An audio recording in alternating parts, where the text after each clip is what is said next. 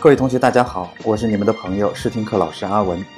今天呢，我和大家来聊一个话题：德州扑克与炒股之道。相信我们的同学中有很多人都会打德州扑克，并且还打得很不错。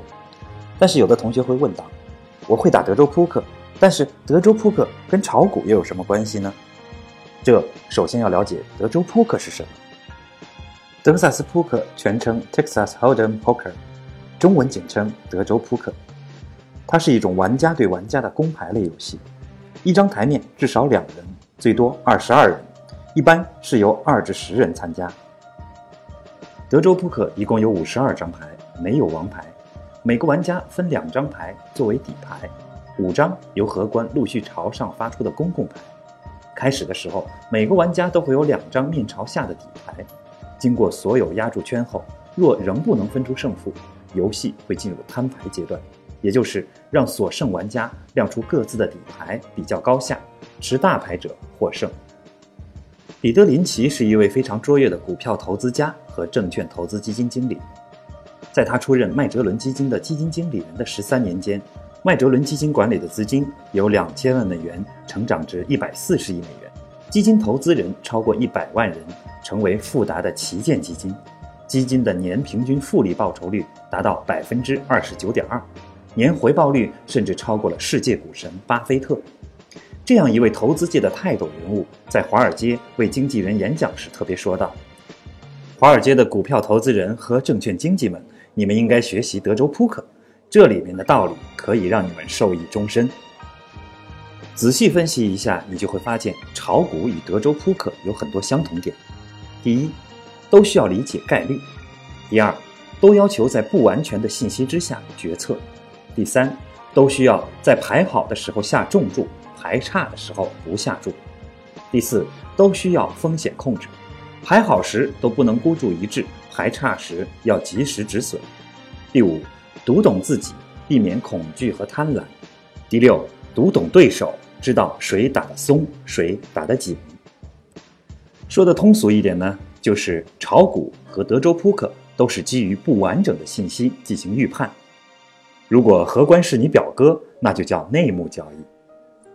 牛股常常在持有中越来越坚定，大牌也是一样，形势往往在倒数第二章和倒数第一章时越来越明朗。但是让你输钱的往往也是大牌，也有无数两个 A 死败于二七的血淋淋的案例。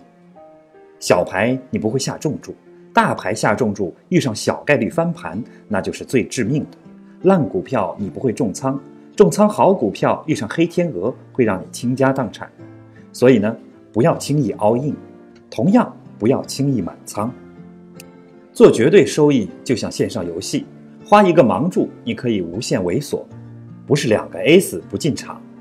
做相对收益则像线下的现金局。输掉被淘汰，或者被消耗殆尽淘汰。虽然二期不同花逆袭的事件每天都在上演，但你会发现发生在你身上的的确不多。如同市场上妖票满天飞，你能买到的又有几个呢？拿到好牌一定要提高对手看牌的筹码。如果选到好股，自己先买个涨停出来。当然，二期不同花不是不能玩。看你自己的筹码量和桌上局面，看牌成本不高，可以玩玩，但要见势不妙，一定要及时开溜。在有一定盈利、清仓、成本不高的前提下，可以玩玩烂票、腰票，有时候会有不错的收益，但要懂得及时止损。可不可以炸呼？当然可以，但要确定对手没有 nuts。炒股票也能炸呼？当然能。三根阳线改变世界观，说的就是这个。但你要确定对手知道的没有你多。对于很多普通投资者而言，要想成为高精尖的专业投资人，恐怕并不现实。但是，适当的学习和了解一下专业人士的思维逻辑和处事方法，甚至是他们成瘾之物，或许多少都会对我们起到积极的影响。毕竟，和投资理财有关的技能，可都是新兴人类必备的基础能力。那么，让我们来看一下彼得林奇先生的观点：通过学习打德州扑克，可以让我们提高哪些方面的投资能力呢？首先是优秀的选择能力。德州扑克的大师们都知道自己所长，并会依此选择适合自己的比赛类型。股票投资者也应该知道自己适合什么样的投资方式，长线还是短线，基金还是股票，又或者是期货。如果不知道自己的特性，不知道自己适合哪种方式，最好不做或少做。第二是出色的判断能力。德州扑克牌手对自己和对手的持牌大小和位置优势有清楚的分析，这些判断依赖于下注的试探，也依赖于长期观察对手。借助准确的判断，可以让优秀的牌手取得竞争优势。股票投资者对上市公司和市场走势也要长期观察，并通过一些判定条件来判断投资策略和进出时机。第三就是严格的自律。明星德州扑克牌手都是非常自律的，他们知道什么时候退出，什么时候追击，并能够坚定地执行自己的策略，既不会被胜利冲昏了头脑，也不会输到气急败坏、欲罢不能的地步。同样，股票投资人最大的障碍就是自己，如果不能战胜自己，高度自律，那么获利不出、越套越深的事情就会成为家常便饭。第四是强大的忍耐能力。职业德州扑克牌手都知道，不会忍耐、冒进冲动只会让自己早早出局，而忍耐可以让自己等到最好的时机。所谓“小不忍则乱大谋”，可以在任何一次的德州扑克赛事中得到验证。股票投资者为了等待更好的进入和退出的时机，这份忍耐的功底也是不可缺少的。最后一条就是放得下一时得失的心理素质。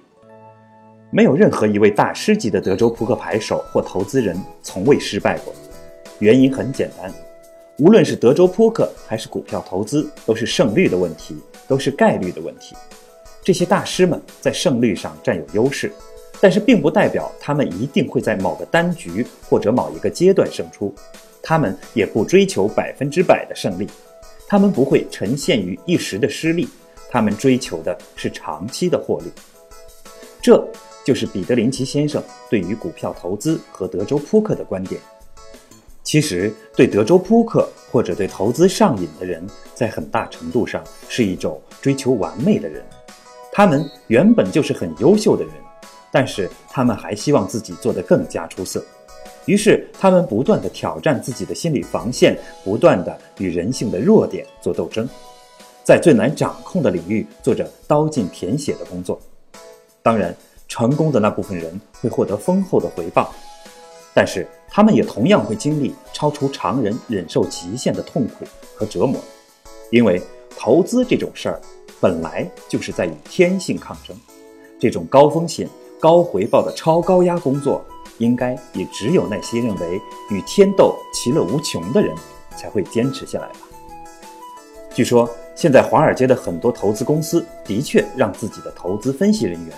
务必学会打德州扑克，也许这不是没有道理的吧。好了，感谢各位收听今天的试听课，我们下节课再见。